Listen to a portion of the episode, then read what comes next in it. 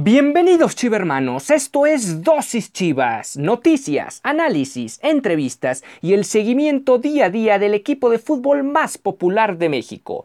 Yo soy Ricardo Romano Corona y diariamente inyectaré tu dosis Chivas. No olvides que puedes sintonizar nuevos episodios de lunes a viernes a través de Spotify, Anchor FM, Apple Podcast, Breaker, Google Podcast y Radio Public. Y sin más que agregar, comenzamos. 何?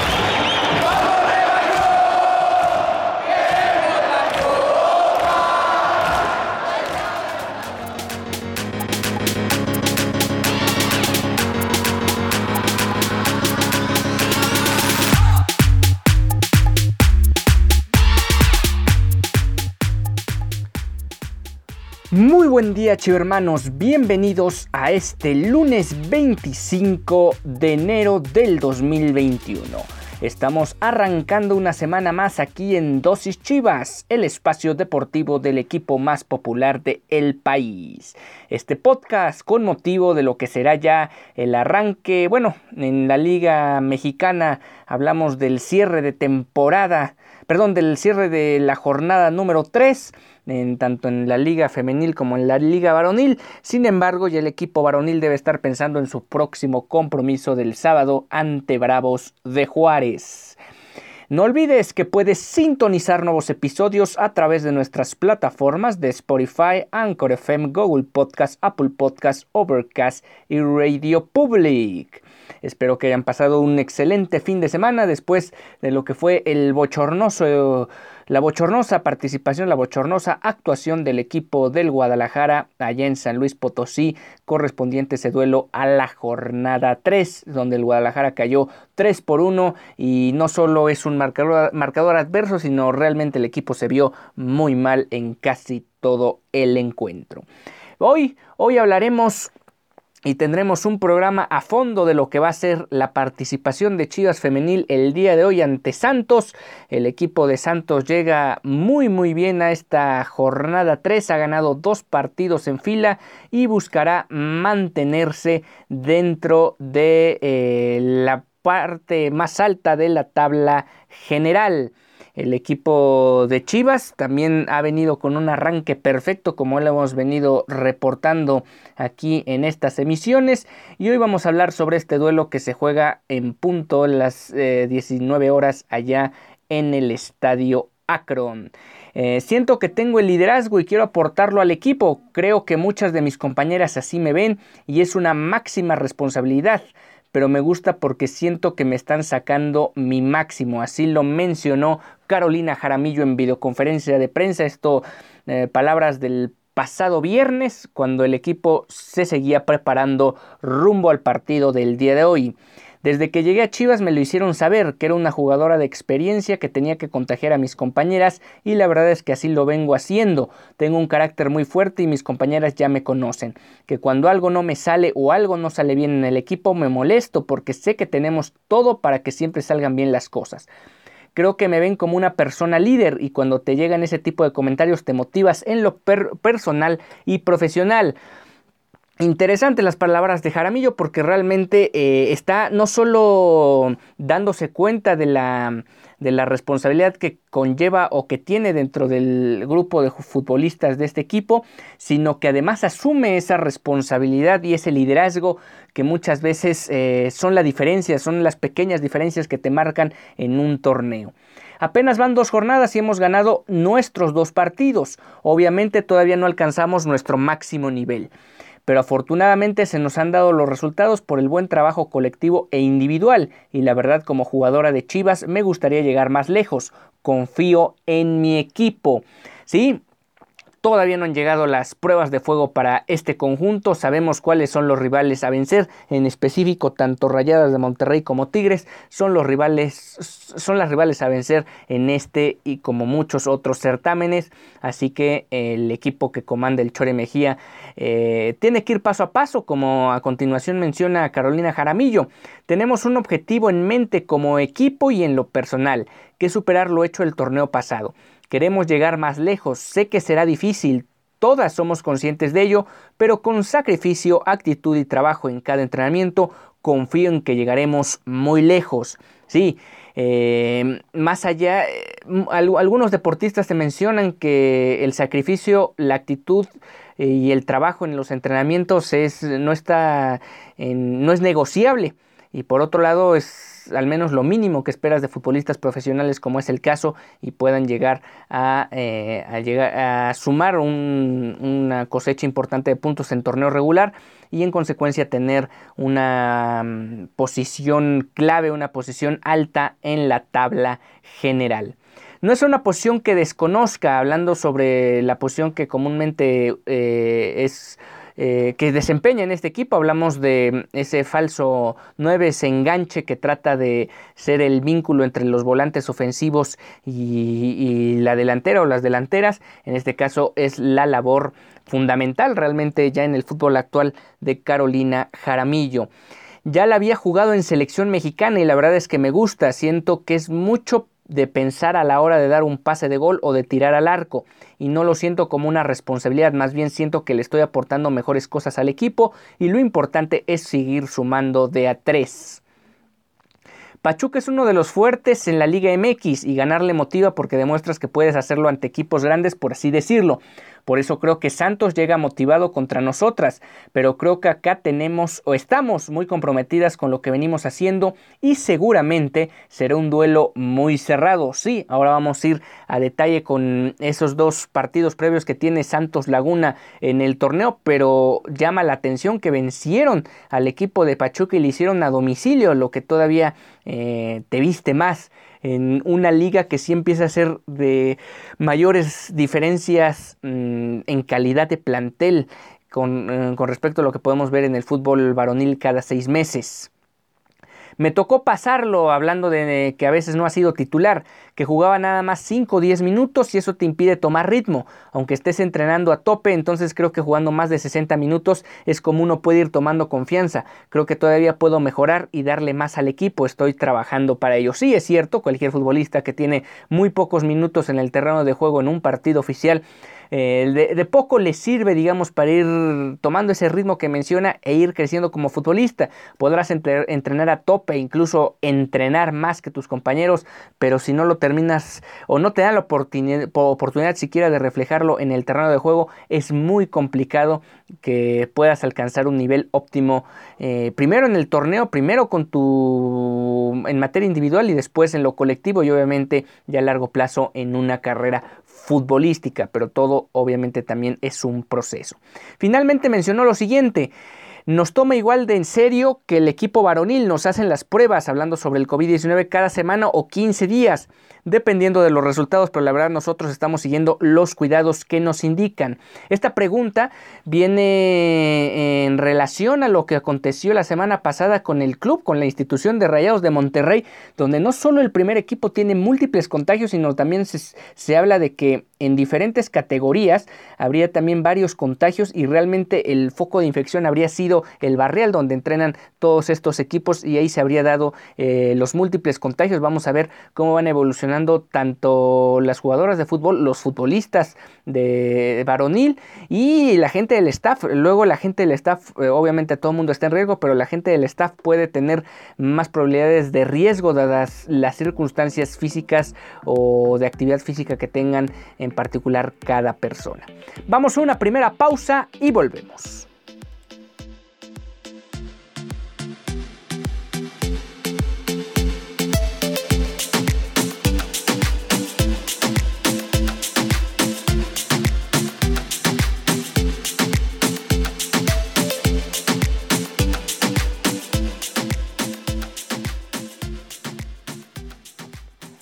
Ya estamos de regreso en Dosis Chivas, el espacio, el podcast del equipo más popular de el país. Santos Laguna, como ya mencionaba Carolina Jaramillo, vienen de vencer a Pachuca.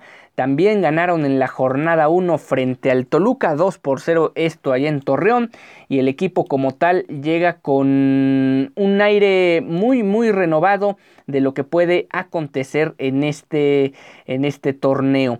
Perdón, me estoy confundiendo. El partido que le ganaron a Toluca fue en el torneo anterior. La jornada 1 no la pudieron disputar por temas de COVID y ese partido se ha aplazado hasta el 22 de febrero de este año. Hasta esa fecha van a jugar frente al equipo del Puebla.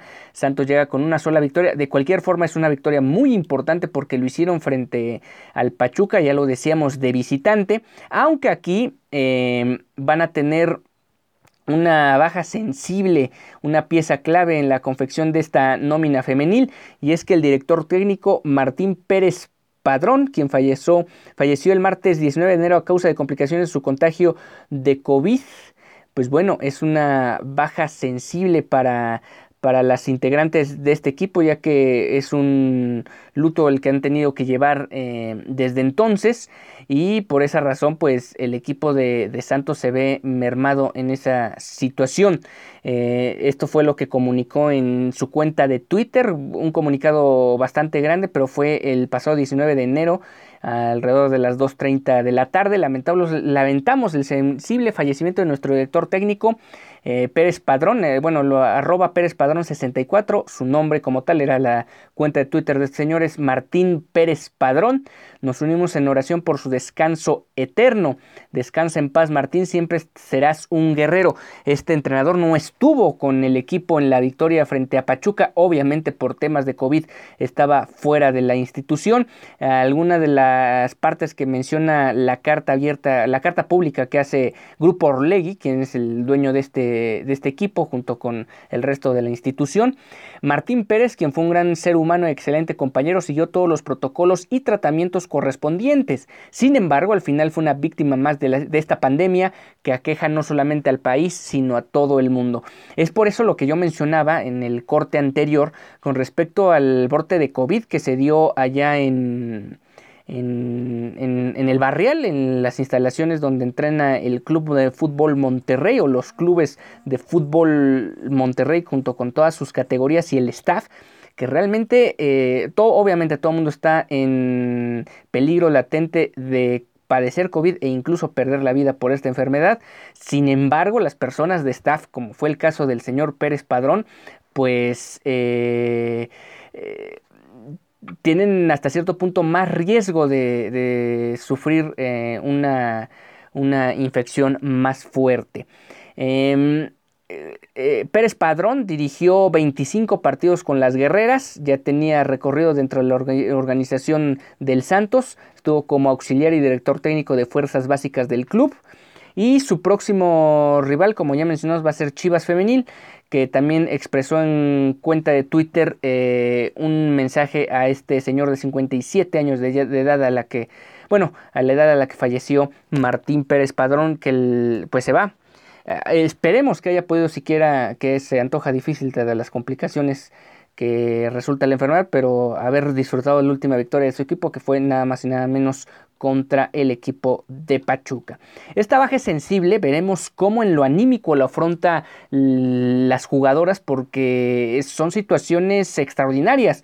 No, afortunadamente no todos los días eh, los clubes de fútbol o las plantillas de fútbol o de cualquier deporte viven este tipo de muy malas experiencias de perder a alguien que estaba trabajando con, contigo día tras día y que lamentablemente eh, las complicaciones del COVID le han quitado la vida, bueno, Veremos cómo afronta este día el equipo de Santos el, enfrentamiento. Ya no estaban contando con él, insistir en eso desde la jornada 2. Sin embargo, eh, también cabe recalcar que al ser la cabeza, el líder del, grupo o de la plantilla o como tal el director técnico que al final termina tomando las decisiones con respecto a los partidos, pues bueno, estamos hablando de alguien que termina eh, siendo el guía, el, el, motor, el líder dentro del vestidor, uno de los líderes dentro del vestidor y veremos cómo lo afronta el equipo de Santos que de momento marcha décimo de la tabla general con los tres puntos obtenidos la semana pasada. Obviamente querrán escalar en posiciones y alcanzar al Guadalajara con seis puntos, misma cantidad de puntos que tienen las Rayadas que han perdido en su primer encuentro y después han ganado dos consecutivos.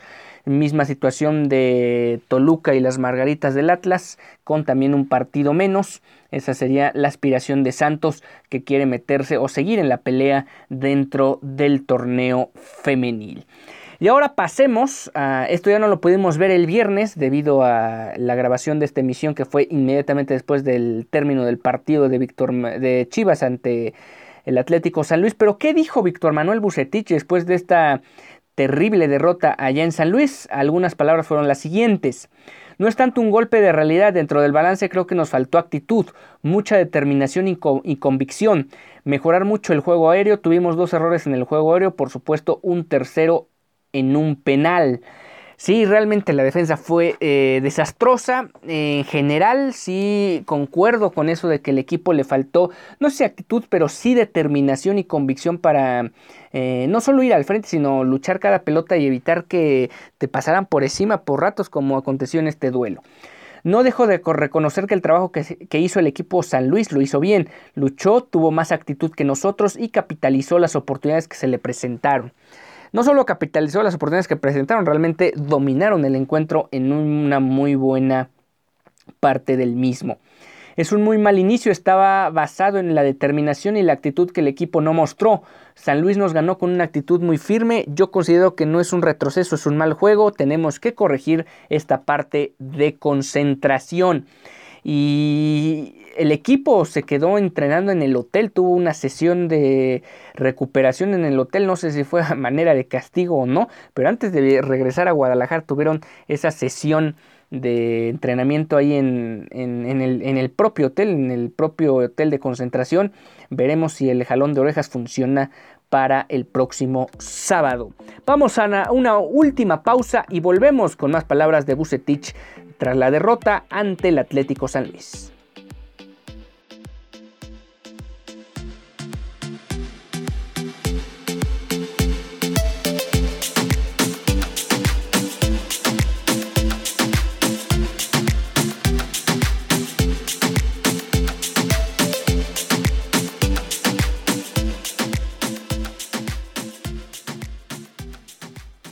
Ya estamos de regreso en dosis chivas. El tercer gol es una falta de concentración, un penal que estamos regalando, pudimos haber tenido un mejor cierre, sin embargo no se dio de esa manera. Es cuestión de seguir dialogando, ver cuáles son las decisiones que se tienen que tomar y corregir los errores. Y sí, precisamente ese tercer gol es una jugada que sirve para ejemplificar cómo fue el desempeño del equipo durante casi todo el encuentro. Un verdadero desastre a la defensiva, no había coordinación, parecía que era la primera vez que jugaban juntos la línea de cuatro junto con Gudiño y lo más extraño es que llevan mucho tiempo jugando juntos, por eso llama poderosamente la atención la falta de concentración que hubo en muchas de las jugadas, no solo en esta del penal, en esta del penal, en los dos goles eh, más, sino en otras, en otras jugadas donde o era Gudiño a última instancia salvando eh, un gol más en contra o una falla del San Luis o qué sé yo. Al final el equipo, sobre todo en el aspecto defensivo, tuvo un retroceso, ahí sí yo un retroceso, hubo un muy mal juego en ese, en ese, en ese caso como menciona Bucetich y no se pudo cuajar mejor el encuentro. A la ofensiva siguen teniendo problemas, pero digamos no era algo nuevo, no era nada nuevo, nuevo volver a tener un partido con pocas llegadas de gol. Aquí lo raro fue que atrás tuviste un partido difícil.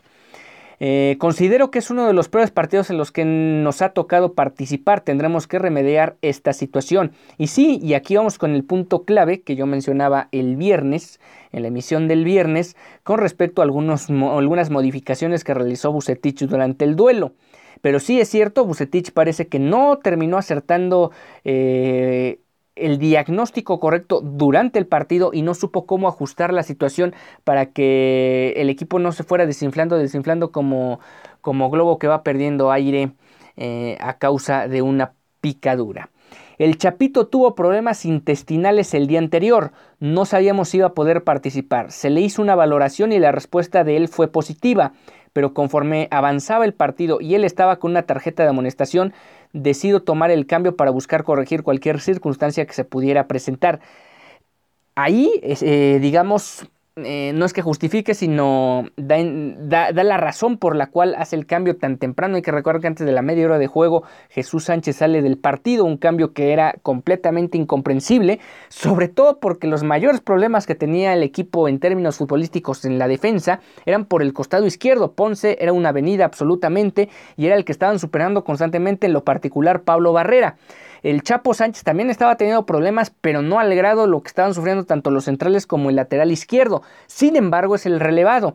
Yo mencionaba el viernes que no se entendía el cambio, eh, podía haber una justificación para el cambio o una razón eh, de peso para hacer el cambio. Y hasta cierto punto, pues sí, no estaba en condiciones eh, Jesús Sánchez para para el partido. Y ahí es donde entra el siguiente cuestionamiento. Si no estaba en condiciones o si había dudas de su posible participación en el duelo, ¿para qué eh, eh, ingresarlo como titular? Y encima gastar un cambio. Más allá de que tenga cinco cambios eh, en este momento, es gastar un cambio y terminar por modificar un, un parado táctico que no se entiende. Y otra cosa que tampoco se entiende es que si tu único lateral suplente, lateral derecho que tienes nominal en el equipo, lo mandes a la banca, perdón, lo mandes a la tribuna como fue el caso de Madueña, que ni a la banca apareció y entonces ahí uno no entiende por qué, si de por sí tenías al Chapito Sánchez con problemas o estaba entre algodones, ¿Por qué no tener a Madueña en la banca considerando esta situación? Realmente hubo un muy mal manejo del tema del Chapo Sánchez. Primero alineándolo, después no teniendo un cambio nominal y en tercer lugar... Eh, pues haciendo un cambio que no se entiende mucho, mandando al Tiva Sepúlveda, que es de pierna izquierda y un lateral, eh, sobre todo defensivo, perdón, un volante, sobre todo defensivo, en este caso lateral, eh, si es prioritario, o al menos en la mayoría de los casos, que juegue con su pierna más hábil, hacia, pegado hacia la banda para que tenga la posibilidad de encarar o de defender mejor a los adversarios. Pero bueno, ahí está la situación. Eh, queda la polémica aún con toda la explicación de Bucetich en conferencia de prensa. Ya veremos qué acontece para el próximo sábado. Lo dejamos en nuestra cuenta de Instagram. Ahí pueden responder eh, en arroba dosis.chivas. ¿Quiénes del cuadro titular, que digamos normalmente forman parte del cuadro titular, deberían ya ir a la banca a ver si hay una especie de revolución en el equipo porque sí se vio muy mal el desempeño en general del conjunto allá en San Luis. Con eso estamos llegando al final de esta emisión de Dosis Chivas. No, no sin olvidar que el Tapatío jugó ya la jornada 2 del de la Liga de Expansión cayó 1 por 0 en casa frente a Mineros de Zacatecas. Venían de ganarle por, de visitante a Pumas Tabasco y ahora han perdido eh, este partido allá en, en Guadalajara. Bueno, ahí queda la situación del equipo de Alberto Coyote. Ya podemos ampliar más en la semana con respecto a este tema. Yo soy Ricardo Romano Corona y nos vemos mañana, mañana martes 26 de enero, con más información para todos ustedes sobre el equipo más importante de México.